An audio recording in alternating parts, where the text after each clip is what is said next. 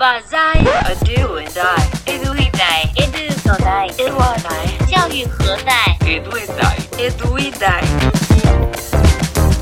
Oi pessoal, tudo bem? Aqui é o Edu. Olá pessoal, aqui é a Dai e hoje a gente está no segundo episódio da, da nossa, nossa temporada. temporada Segurança Online e Cidadania Digital. Isso aí, Edu. E a gente está com um super convidado incrível, indicado lá pela galera do Google. É, lembrando, né, que essa nossa temporada ela é patrocinada pelo Google, né, Dai? Exatamente. E hoje a gente está aqui com o Rodrigo. Tudo bom, Eduardo? Tudo bom, Dai? Super Tudo. prazer estar aqui com vocês e participar dessa conversa. Rodrigo, te apresenta aí da onde tu é, o que que tu faz, conta aí um pouquinho mais pro pessoal. Poxa, legal. Bom, é, eu sou o Rodrigo, né? Eu trabalho na SafeNet Brasil, uma organização que eu vou contar um pouquinho mais para vocês sobre o que faz, quem é. Mas a princípio sou psicólogo, apaixonado por tecnologia desde o primeiro momento, antes até da universidade, mas muito animado em poder fazer essas relações entre psicologia e comportamentos na área digital, entender o mundo digital e essas mudanças nas nossas vidas. E continuo pesquisando, tenho a paixão pela pesquisa, estou agora depois do doutorado me arranjei um pós-doutorado nessa área de entender o comportamento dos adolescentes no mundo digital, com recorte aí na privacidade e segurança. E na Nossa. Cefanet estou como diretor de educação dessa ONG que é, tenho o prazer de ter o- a parceria do Google também em alguns projetos bem legais que a gente vai poder falar hoje. Aproveitando, Rodrigo, para quem não conhece a SaferNet, rapidamente, o que que é a SaferNet? Vamos, vamos lá. A Cefanet é, apesar do nome, uma organização brasileira, é, baiana de origem, mas que faz um trabalho em todo o território nacional já há, há 14 anos. É, é uma, uma ONG dedicada à promoção e proteção aos direitos humanos na internet. Então, basicamente, a versão curta dessa longa história, a Cefanet oferece hoje três grandes serviços para os usuários da internet no Brasil, que é o primeiro deles um canal de denúncia, que é um canal de denúncia para que qualquer pessoa que presenciar um conteúdo de eh, violação de direitos humanos na rede pode denunciar de uma maneira anônima, com dois cliques. Eh, e desde 2005 a gente toca esse canal, que a gente chama de Hotline, é um canal de denúncia, que envolve questões como, por exemplo, há conteúdo de racismo, homofobia, intolerância religiosa, violência contra mulheres e também, infelizmente, esse conteúdo que existe de violência sexual contra crianças na rede. Então, esse é o bloco do canal de denúncia, eh, que é o primeiro projeto e a Cefranet continua tocando ele em parceria com o Ministério Público Federal, com a Polícia Federal, com o próprio eh, outros ministérios públicos estaduais, no sentido de tentar enfrentar essas violações na rede. Mas, para além de enfrentar o crime da denúncia, a gente tem desde sempre a preocupação fundamental, que é a de vocês também, que acho que é dos ouvintes que estão aqui acompanhando também, que é, poxa, não tem como enfrentar o crime apenas com a denúncia. A gente tem que trabalhar na, na prevenção e na educação para que as pessoas respeitem as leis também na rede. Então, aí entram os outros dois serviços, que é o primeiro deles, um canal de ajuda, que a gente toca um canal de ajuda online por e-mail e por bate-papo, gratuito, também anônimo. Qualquer pessoa que está ouvindo a gente, pai, mãe, educador, alunos também, crianças, adolescentes, podem entrar online e contar com a ajuda da nossa equipe especializada em crimes na internet para poder saber uma situação de cyberbullying, vazamento de nude, alguma questão de, de homofobia ou de intolerância, quer saber o que fazer. O canal de ajuda tem esse plantão. E por fim, a gente tem uma terceira área que envolve uh, campanhas, materiais pedagógicos e ações de formação para a promoção da cidadania digital, é, que é um desafio aí cada vez mais urgente para a gente usufruir melhor das oportunidades online. Ah, que legal. Uh, esse, esse, esses três canais aí acho que deveriam estar uh, expostos né, nos, nos, corredores de todas as escolas, né? Que é para os alunos, para os professores e para os pais saber que existem uh, esses canais que são de hoje de extrema importância, né? É, e são as, ações que, que devem ser trabalhadas como ações preventivas mesmo, né? E não só esperar que aconteça algo para então criar um projeto na escola, né? Sim, muito, sim. muito legal, Rodrigo, conhecer um pouco mais desse trabalho. Bom, Rodrigo, uh, dentro dos teus estudos, uh, a gente queria saber assim de ti, por que, que tu acha que esse tema, né, a segurança digital e o comportamento online, são importantes ser discutidos hoje com adolescentes, com os professores e até mesmo com os pais, né? É, perfeito. É, a gente realmente aposta nisso já há, há, mais de 14 anos, mas a gente vê que, infelizmente, é o que vocês acabaram de falar, né? O mais comum é as instituições e as escolas reagirem a um problema concreto quando ele já explodiu, né? Digamos assim, é uma situação grave de cyberbullying, é um caso extremo de suicídio ou de autolesão que tem se tornado mais frequente, que quando estoura uma situação grave, a, as pessoas começam a reagir. E o que a gente tem tentado insistir é, vamos antecipar a questão, porque a gente não fala só apenas de segurança digital, né? A gente gosta de colocar a segurança digital como um braço desse desafio maior, que é cidadania digital. Porque vamos pensar assim, é, é um pouco óbvio, mas a gente às vezes não leva em consideração que nossa vida está digital, né? A gente estuda usando a rede, a gente trabalha usando a rede, a gente se diverte usando a rede, a gente tem relacionamentos afetivos e, e, e amorosos usando a rede. Enfim, a rede está presente em todos os aspectos da nossa vida, né? E não faz mais sentido hoje pensar naquele mundo abstrato do, do online, né? Da internet como um outro lugar separado e que exigia, uh, digamos assim, um, um conhecimento mais especializado a gente vive digital e também nessa vida, que é uma vida só, né? não tem mais tanto online offline. É uma vida só. E também na parte digital da nossa vida, a gente tem que carregar para os ambientes digitais todas as básicas noções de respeito ao outro, de empatia, de proteção de, de dados, de proteção da sua própria né, segurança física, inclusive, muitas vezes, e, e, a gente tenta fazer essa conexão, né? Falar de segurança digital envolve também esse leque maior de cidadania digital, que é para falar de como também nos espaços digitais a gente precisa ter cuidados e o primeiro deles é reconhecer a dimensão pública da rede. Né? Ainda tem gente que usa muito a internet e até pessoas jovens, né, que são, digamos, usuários mais recentes da internet. Ainda alguns usam a internet com aquela ideia: ah, a internet é um mundo paralelo, a internet é terra sem lei, internet vale tudo. Ah, na internet não... ou então o outro extremo, né? Ah, na internet não tem perigo. E o que a gente tenta mostrar, olha, a internet é mais um lugar da vida, é mais uma praça pública, é mais um lugar onde a gente tem que tomar cuidado e, e também um lugar cheio de oportunidades. E quanto mais a gente tiver esse letramento digital, essa importância que a gente tem que dar para aprender não só apertar os botões, mas apertar os botões e, e os cliques com responsabilidade, com consciência, com cautela uh, e com cidadania, no final das contas, a gente vai estar sempre mais seguro, né? Então é conectar esses pontos que ainda é um desafio, né? Para que aquelas pessoas que ainda acham que são mundos paralelos e acabam caindo em armadilhas, acabam cometendo às vezes até algum tipo de violência e não tem ideia da consequência real que o seu comportamento pode provocar uh, nos outros. Então, para nós, assim, não tem como não falar mais nesse assunto, né? Nas escolas, nas famílias, nas políticas públicas, é um pouco o nosso esforço de contribuir para poder implementar essa discussão com mais é, consistência. Né? Então, muito feliz de ter esse espaço aqui com vocês, super bacana esse, Legal. esse material. Sim. Nós estávamos comentando até no episódio anterior, né, que Uh, se tu pegasse uma pessoa hoje e colocasse ela no, durante uma, no, em frente a uma plateia de mil pessoas e pedisse para ela dar uma opinião ou falar alguma coisa, talvez essa pessoa não quisesse falar absolutamente nada, né? Exato. E, e as pessoas não percebem isso, é bem como tu falou, né? Elas acham que a internet é um mundo paralelo que ninguém tá vendo. Eu, eu tô dentro de um universo que eu coloco o que eu quiser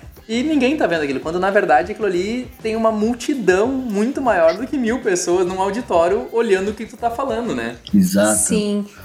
E a gente também tem falado bastante, Rodrigo, que a gente não, não passou por essa educação para a internet, né? A gente foi e a gente está se virando, enfim, estamos utilizando e tudo mais, estamos trabalhando em formações, em ações de formação. E aí tu falaste ali que vocês têm, né, um dos braços da SaferNet é justamente essa questão das ações formativas. Então, como que são essas formações? Qualquer pessoa pode participar? As escolas, instituições, elas têm que entrar em contato com vocês? Como que funciona? Ah, legal. Então, a gente tem uh, uma, uma série de ações, e inclusive uma mais recente que a gente lançou ano passado com o apoio do Google, é, e para principalmente para o pessoal que está nos ouvindo que é da área de educação, em especial da Secretaria de Educação, seja qual for o município ou estado, a gente tem agora um curso EAD totalmente hum. gratuito, totalmente autoinstrucional, à distância, bem bacana, bem multimídia, com vários conteúdos, de 40 horas, para que a Secretaria de Educação possa incluir essa formação básica sobre cidadania digital nos seus processos de formação continuada dos educadores. É, nesse momento ele é focado para educadores, a gente está pensando num para os alunos mais para frente, mas é para justamente desmistificar um pouco, uh, Dai, uma coisa que a gente percebe muito ainda, até queria ouvir a opinião de vocês sobre isso também, que é, tem dois grandes problemas aí. Um deles é quando as pessoas ainda falam, ah, mas é que eu sou de outra geração, na minha época não tinha nada disso, é, eu, eu não sou um nativo digital. E eu, particularmente, tenho muito receio desse termo nativo digital, porque ele acaba gerando um desserviço muitas vezes quando a gente supõe que só porque os mais novos nasceram em época de abundância da tecnologia, eles sabem tudo, eles estão prontos. É como se, ah, nasceu depois dos anos 2000, sabe tudo de internet. E às vezes até alguns professores e pais vêm com aquele discurso que é bem perigoso, assim, ah, quem sou eu para falar de segurança e cidadania digital se eu sou de outra época, se eu sou de outro tempo?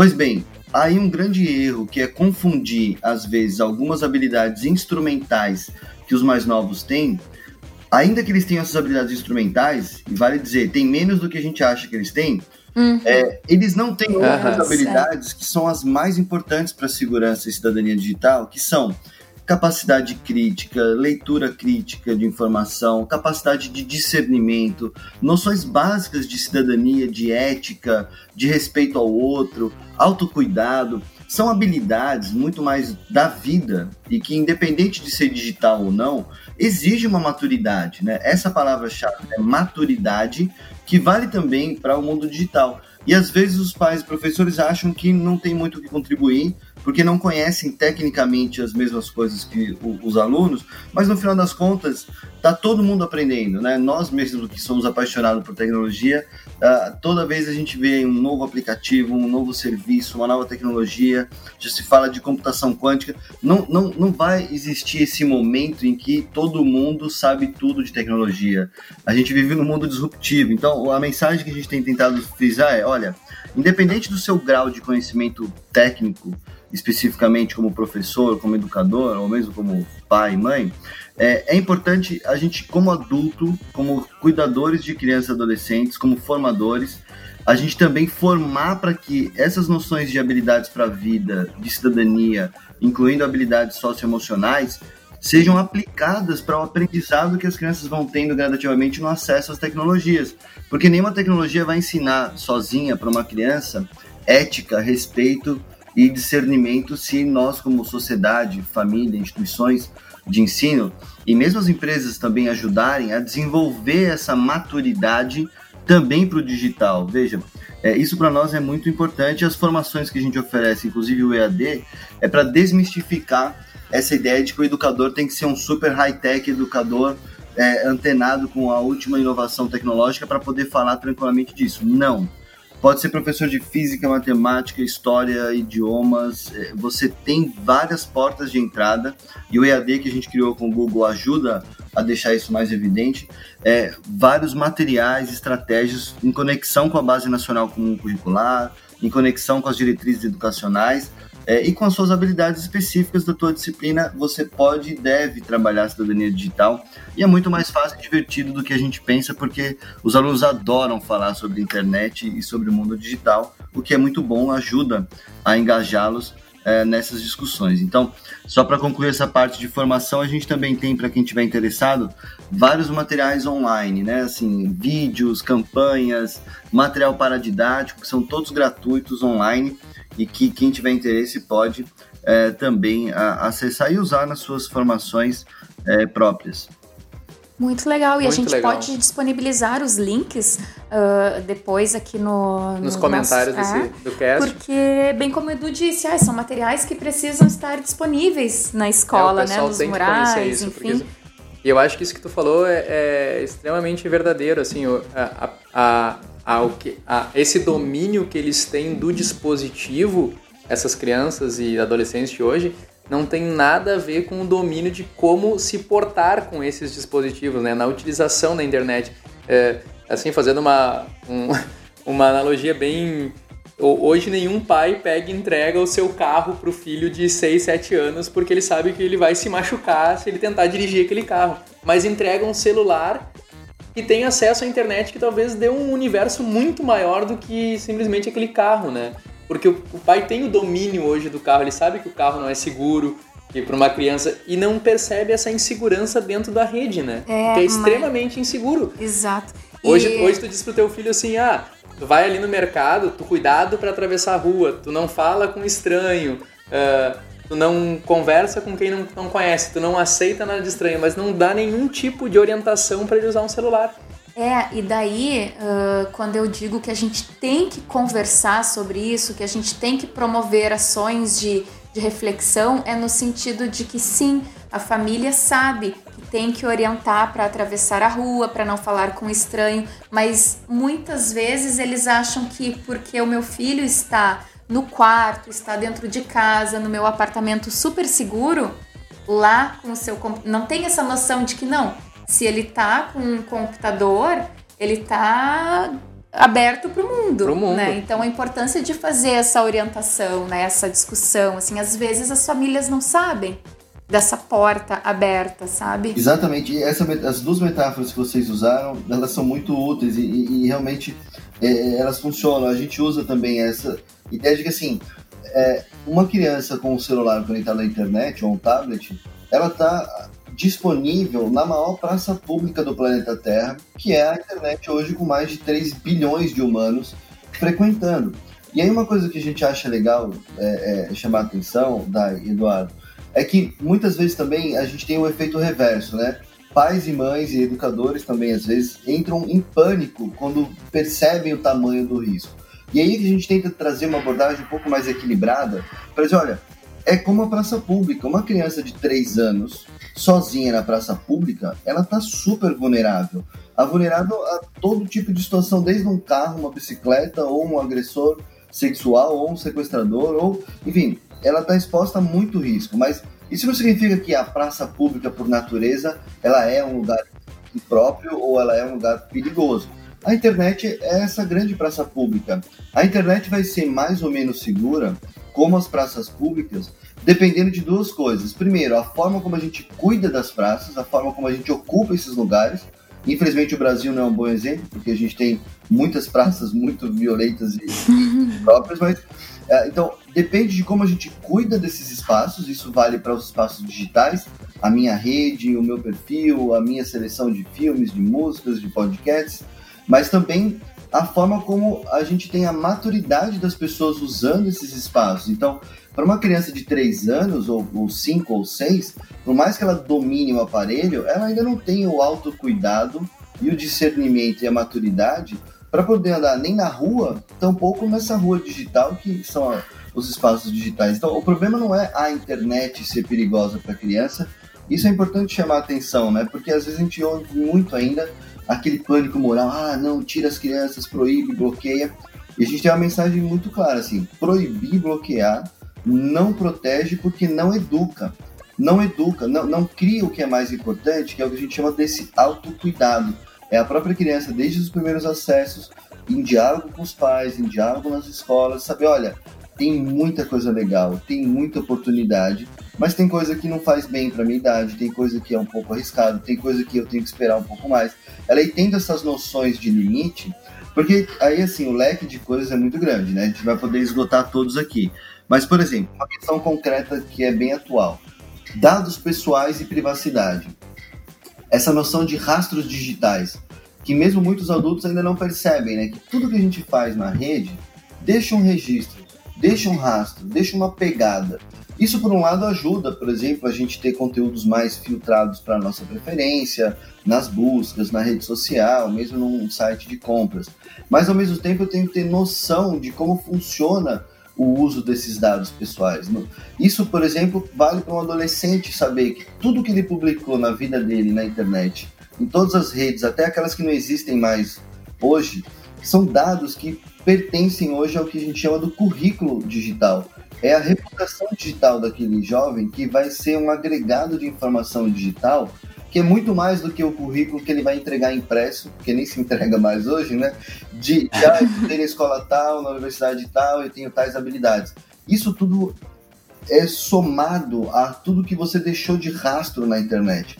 Do ponto de vista aí, tem implicações de cidadania, do ponto de vista do direito ao consumidor, do direito à privacidade, da liberdade de expressão, mas também da reputação digital que ele tem que assumir essa responsabilidade pelo que ele publica, né? E isso tem, enfim, uma discussão muito ampla, mas só para resumir dizendo, a gente precisa incluir essas discussões também uh, nas escolas, mais do que só a segurança, essa, essa percepção mais crítica, essa leitura mais crítica, para que os adolescentes possam também ter oportunidades de usar com mais segurança, sim, mas também com maior capacidade de tirar proveito é, dessas uhum. tecnologias que são tão disruptivas, né, e são trazem tantas oportunidades para toda a sociedade.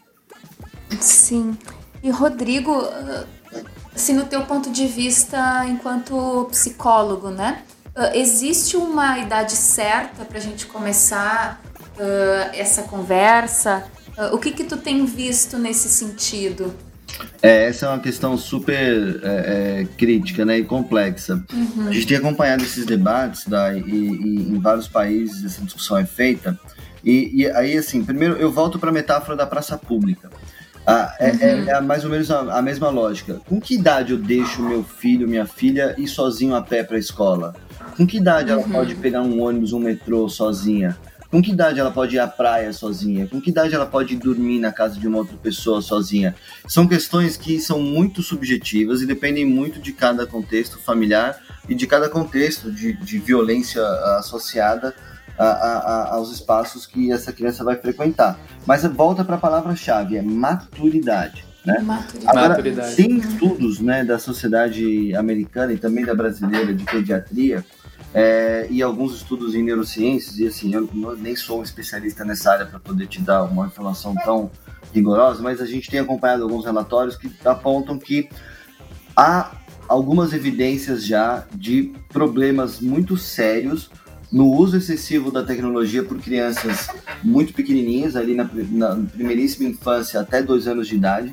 A gente sabe que é uma realidade, pais e mães colocam um videozinho, colocam conteúdo digital para os bebês já assistirem, e alguns estudos começam já a sinalizar que pode haver, quando há um excesso de exposição às telas digitais, uma hiperestimulação e que inibe algumas etapas de desenvolvimento sensorial e motor da criança, que pode ser muito grave. E na dúvida, a gente considera que é prudente sim ainda limitar muito o acesso a telas digitais para crianças menores de 2 anos de idade. É, Sim. Se... Acho que a Associação Brasileira de Pediatria tem alguma coisa nesse, nesse sentido, né? Ela reproduz a, a, a uhum. da Sociedade Americana de Pediatria, que tem essa recomendação e que depois estica para é, de 2 a 4 anos uma exposição que não ultrapasse em termos de telas digitais, isso é bom enfatizar, porque você tem que somar aí horas de TV, horas de computador, horas de tablet, eventualmente horas de videogame, todas elas são telas que precisam ser somadas as horas para não ultrapassar é, né, o limite de uma, duas horas por dia de exposição às telas, para que esse acesso possa ser gradativo. E o mais importante, eu acho, Dai, é distribuir o acesso da, da criança aos, aos espaços de brincadeira e aos momentos de brincadeira para que ela tenha no seu desenvolvimento oportunidade de, enfim, conhecer telas digitais a partir de dois anos, tudo bem, mas distribuir esse acesso com brincadeiras ao ar livre, contato direto com a natureza, com o espaço aberto, inclusive alguns estudos mostrando que a criança que fica muito tempo confinada num apartamento, numa casa ou num quarto, com pouco acesso ao ambiente, né, com o estímulo visual, a, a própria ideia tridimensional de perceber os espaços, de perceber as variações de, de cores, de movimentos, as sensações todas é, podem ser, de alguma maneira, prejudicadas quando a criança passa é, quase que todo o seu tempo livre exposta a uma tela. Então, é, para dizer assim, não tem uma resposta precisa, mas é, há essa escadinha, digamos assim, uhum. de você ir liberando o acesso gradativamente. E uma coisa que para nós acho que é, funciona bem, é, a partir dos quatro anos em diante, que a criança já começa a ter um pouco mais de habilidade para ficar sozinha nas telas, é sempre combinar limites, não só de horas de uso, mas aí um ponto que eu queria chamar a atenção. A gente não pode ficar só preocupado com proteção da criança do ponto de vista de evitar ah, problemas de segurança ou problemas no desenvolvimento. Claro que essa é a prioridade. Mas é muito importante que a gente, como, como família, como instituição de ensino, como sociedade também, e as empresas também têm um, um papel aí a contribuir, a gente precisa pensar mais em oferecer coisas para a internet que sejam pensadas desde o início para a criança. Que a gente fala, né, uhum. pensando na Convenção dos Direitos da Criança, a gente pensa em pelo menos três P's. Tem o P da proteção, que é mais evidente, todo mundo fala já dele. Mas a gente não pode esquecer da, do, do outro P, que é da prover recursos e prover oportunidades de conteúdo, de espaços, de coisas pensadas realmente para a criança é, usarem a tecnologia como oportunidade. E um outro P que a gente, esse sim, está esquecendo completamente, que é o P da participação. A criança precisa uhum. participar da construção da própria internet, da, dos próprios aplicativos, das políticas públicas e, por que não, de até algumas propostas pedagógicas e também em casa. A criança pode e deve ser considerada como um sujeito é, de direito que pode dialogar com os pais e os pais podem aproveitar isso. Dialogar diretamente, de forma muito transparente, para criar os limites para a, a, criança, idade por idade, negociando os limites na família, dizendo, olha, vai usar tantas horas por dia, esse é o combinado com uhum. a família. Mas envolver a criança nessa negociação de uma maneira muito transparente, tem um efeito muito pedagógico, porque depois se ela faz isso desde os 4, 5, 6, 7 anos, a vida inteira ela vai sendo acompanhada na internet com negociação dos limites, quando ela for adolescente, ela já tem isso mais ou menos incorporado e não vai ser aquele Sim. caso. É um hábito, né? Vai cria o hábito, cria o hábito. Exatamente. Ai, muito eu acho, legal, Eu acho que isso está muito relacionado ao que tu comentou antes ali das comparações da praça, enfim, da... Uh, no nosso tempo a gente, ó, tu pode ficar na praça das duas às quatro, aí tu volta para estudar, né? E, e hoje o problema do dispositivo eletrônico é que ele virou uma babá, né? Ah, quando eu preciso distrair, eu largo o dispositivo, a criança pega o dispositivo, ela se interte durante o dia inteiro, se tu deixar ela ali, porque um vídeo leva ao outro e vai pro outro e vai pro outro e ela não sai dali, né?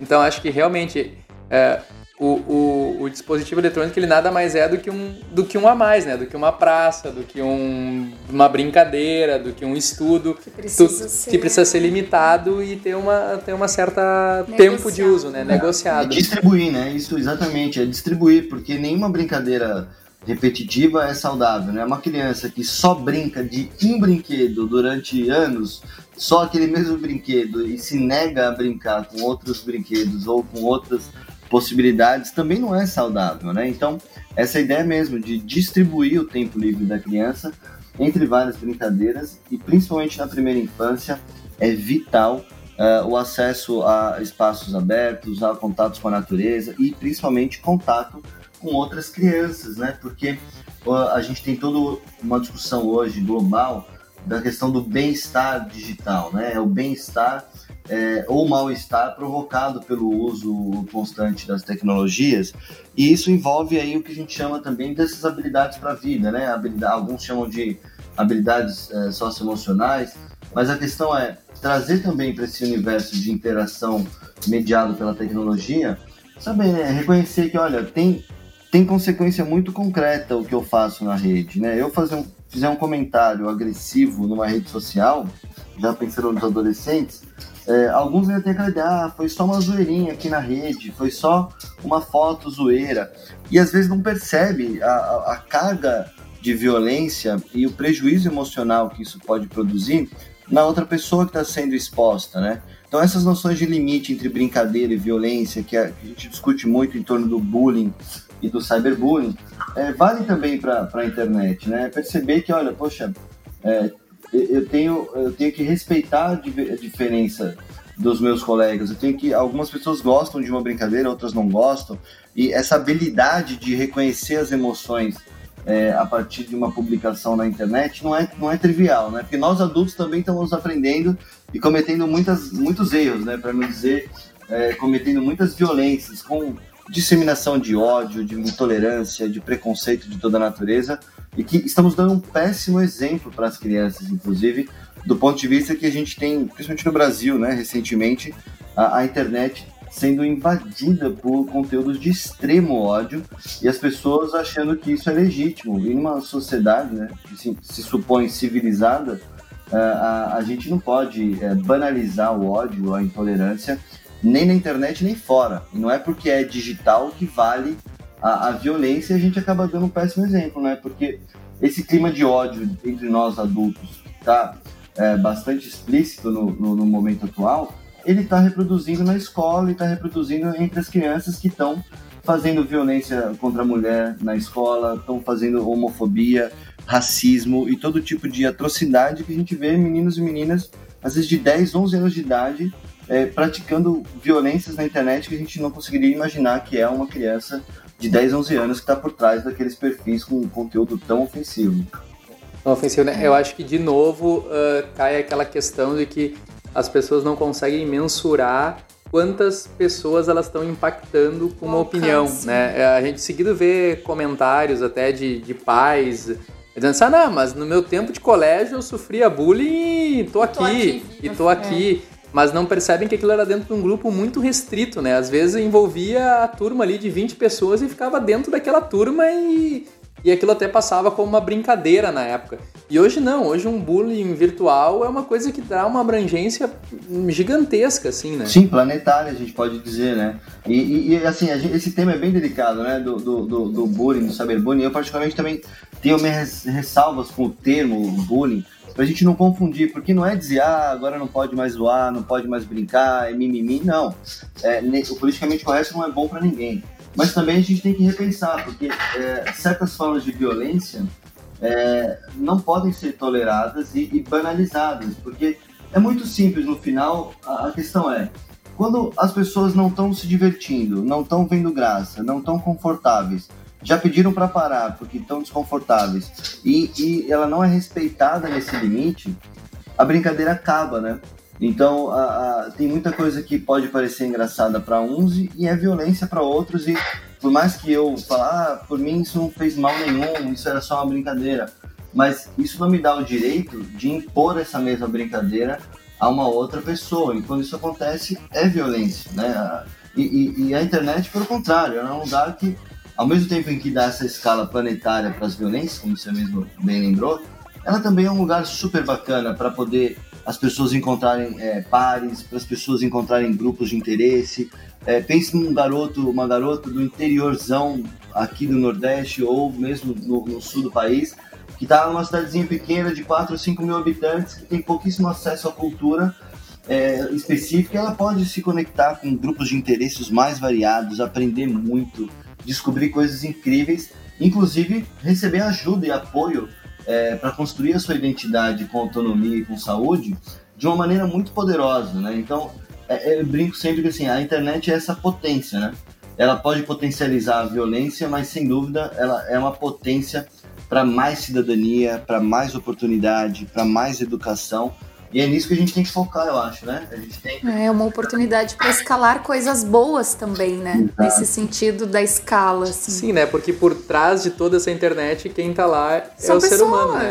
É, é uma pessoa. É... Então, e a gente tem que aproveitar bacana, isso para né? potencializar as coisas boas e, e minimizar o que é de ruim, né? Porque com certeza, pela ideia da rede em si ela é, só pode causar o bem, né? Porque tu, tu poder te proporcionar a informação do mundo para qualquer pessoa, como tu colocou, é maravilhoso, coisa que a gente não imaginava ter 20 anos atrás, né? Exato, é, é a rede é. de conexões, né? É, a, a, nossa proposta na Cefanet é conectar direitos, é conectar a cidadania, né? A gente, nessa parte do bullying, até para aproveitar o espaço, a gente fez recentemente uma campanha que a gente gostou muito do resultado, é, com o apoio do, do Instagram, é, e tem uma campanha focada no, no bullying, para dizer assim, o bullying é da minha conta, é da conta de todo mundo, inclusive daqueles que assistem, né? Porque muitas vezes se discute o bullying, o cyberbullying, só como se fosse um problema de quem sofre ou de quem ataca.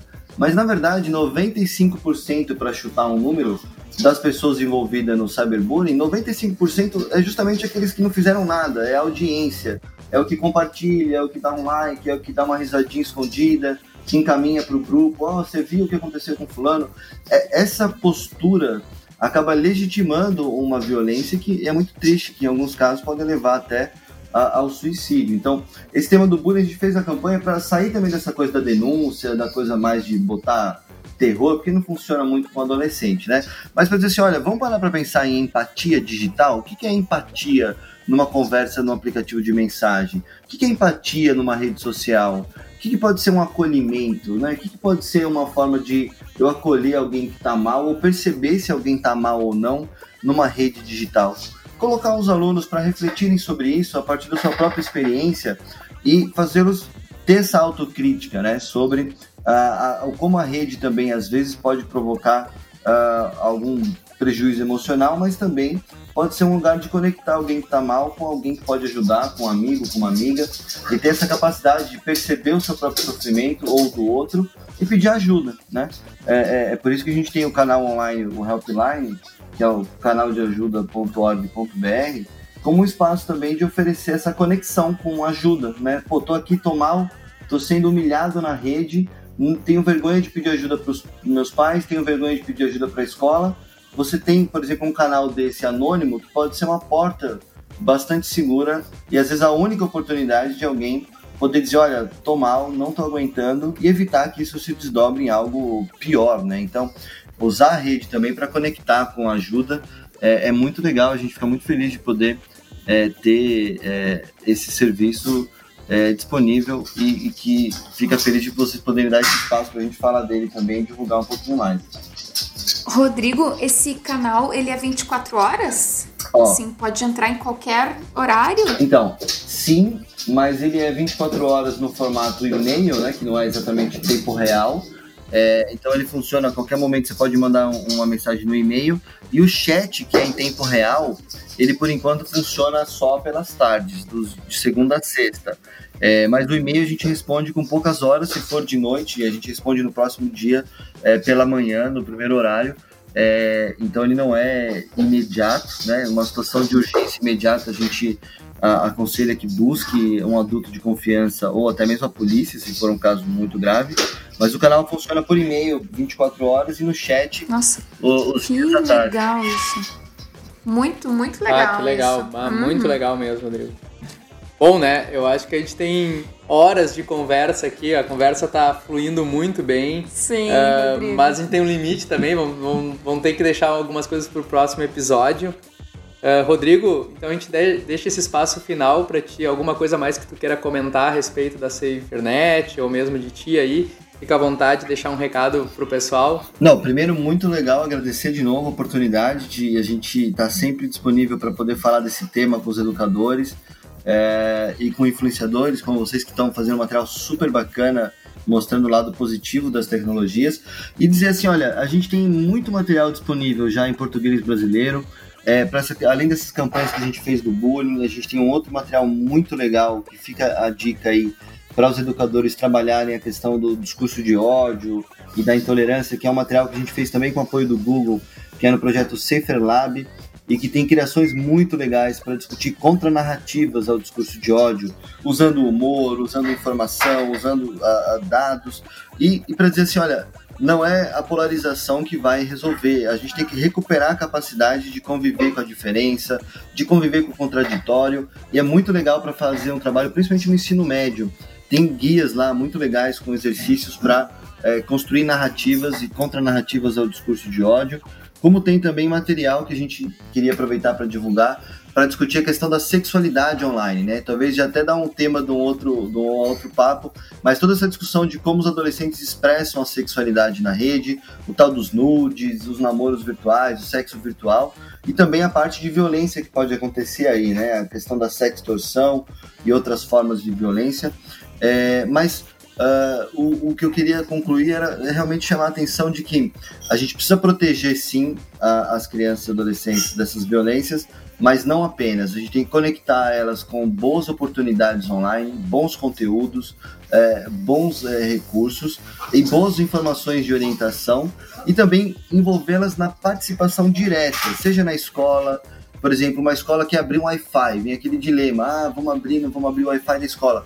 Poxa, vamos reunir os alunos em várias turmas, em várias salas, vamos fazer pequenas assembleias, já ensina inclusive participação democrática, vamos negociar com os alunos para construir junto com os alunos e com a direção da escola, um modelo aqui de uma, uma espécie de código de ética para como vai funcionar, quais são os limites desse Wi-Fi aberto na escola. São pequenos exercícios como esses que a gente coloca lá no EAD, é, que está aberto para os educadores, para a gente poder fazer maior participação direta das próprias crianças e adolescentes, para nos ajudarem a encontrar soluções para que a gente possa ter uma internet cada vez mais segura e com mais cidadania é, para todas as idades, mas a prioridade absoluta ainda são as crianças e adolescentes, né? Sem contar que a gente ainda é, tem muito tema aí, né? Internet dos brinquedos. Sim. É, Cara, sensacional. É muita... Não, Rodrigo, Não, já, o... já fica aqui, já vou interrompendo, já fica aqui o convite pra gente gravar no mínimo mais uns três episódios aí, porque eu já vi que tem muito assunto pra gente conversar. É, né? Muito legal. Eu quero cansar o pessoal, vocês viram que eu falo muito, né? Mas a gente. Não, mas o assunto é Olha, é muito bom. Eu tenho certeza que o pessoal tá adorando te ouvir. É muito legal. E assim, te dizer que a gente tá com o site da SaferNet aberto e tem muito conteúdo legal. E a forma como estão dispostos esses conteúdos, com vídeos, com tirinhas, assim, é uma linguagem muito bacana. É um assunto muito delicado, muito complexo, mas que está sendo trabalha trabalhado de uma forma bem interessante, né? Bem instigante, assim, bonita de acessar. Então, Uh, fica a dica para os nossos ouvintes realmente consultarem, porque tem muito conteúdo relevante que passa por curadoria de profissionais. Então, muito legal. Parabéns, Rodrigo. Foi muito legal te ouvir. Poxa, eu privilégio tá... meu. Agradeço muito a oportunidade e uh, ficamos muito felizes aí tentando contribuir aí nossa parcela de contribuição para realmente fazer esses materiais fluírem numa linguagem suave, sem ter que ser lição de moral ou ficar lendo textos de lei. É, isso é possível, né? Queria só enfatizar que é mais fácil até do que parece às vezes para quem está nos ouvindo Cidadania, cidadania e segurança digital é sim possível de trabalhar nas escolas e nas famílias, mesmo se você não é, digamos, um expert de tecnologia. E muito obrigado uhum. novamente. Fico totalmente Ai, à disposição. Que legal. Obrigado, Rodrigo. A gente agradece legal. muito a tua participação, a tua contribuição para essa temporada. E com certeza a gente vai voltar a esse assunto, esses outros assuntos aí contigo. Vamos marcar de gravar, com certeza. Uh, agradecer a tua disponibilidade e Dai, quem gostou desse episódio, quiser mandar escrever pra gente, fala como. Escreve pra gente no nosso e-mail falecom@eduidai.com.br. E pessoal, se vocês gostaram desse episódio e quiserem o Rodrigo de volta, não esqueçam de ir lá no seu player de podcast, deixar um comentário, dizer o que achou desse episódio. E a gente sempre gosta de ouvir a opinião de vocês. Mais uma vez, Rodrigo, muito, muito obrigado obrigada. por ter contribuído com a gente. Valeu. E com certeza voltaremos a conversar. Um abração. Um abração. Com o maior prazer. Abração. tchau. tchau. tchau.